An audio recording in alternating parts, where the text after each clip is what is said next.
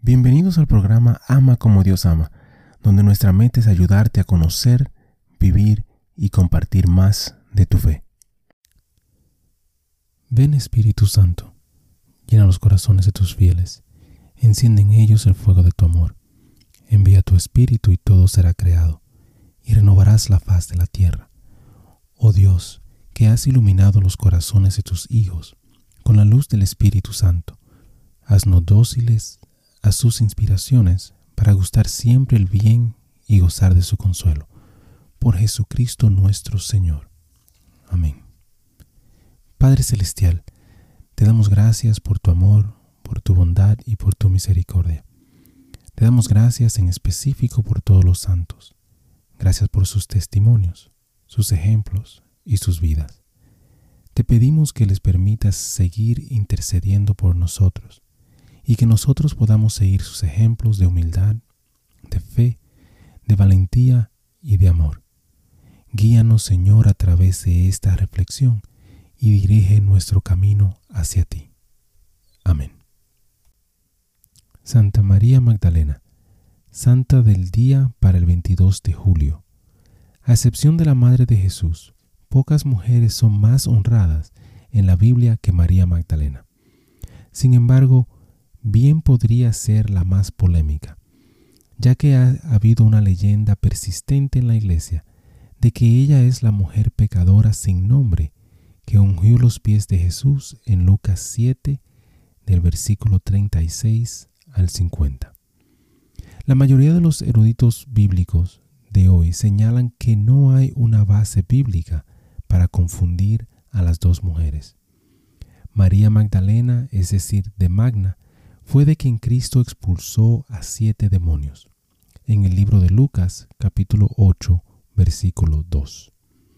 Una indicación, en el peor de los casos, de posesión demoníaca extrema o posiblemente de una enfermedad grave. Escribiendo en el nuevo comentario católico, el padre Wilfred J. Harrington dice que siete demonios no significa que María haya vivido una vida inmoral, una conclusión alcanzada solo por medio de una identificación errónea con la mujer anónima de Lucas 7:36.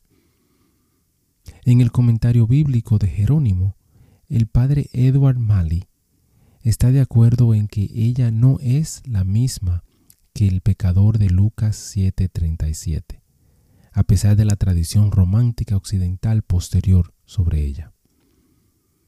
María Magdalena fue una de las muchas que les estaban ayudando a Jesús y a los doce apóstoles fuera de sus posibilidades.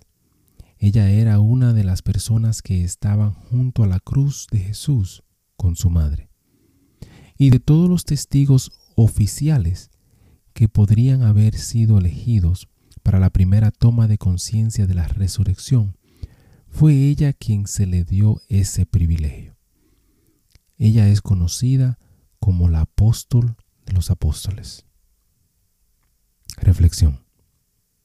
María Magdalena ha sido víctima de una identidad equivocada durante casi 20 siglos. Sin embargo, ella sin duda insistiría en que no hay diferencia. Todos somos pecadores que necesitamos el poder salvador de Dios. Más importante aún, todos somos testigos no oficiales de la resurrección. Hermano y hermana, te invito a que en el día de hoy, antes de saltar a conclusiones, pienses que en realidad no conoces la historia completa de cualquier situación en la cual te encuentres. Muchísimas gracias por escuchar el episodio. Eh, te pido y te invito a que si te gustó el programa, si te gustó el episodio, si te gustó eh, la charla, que lo compartas. De igual manera te pido y te, te ruego que ores por nosotros, que ores por este ministerio. Y que si te gusta también que puedas buscar en nuestra página, visita nuestra página ama como Dios ama nuevamente ama como Dios ama.com, para encontrar artículos, canciones y oraciones, las cuales espero en Dios que te ayuden a conocer, a vivir y a compartir tu fe.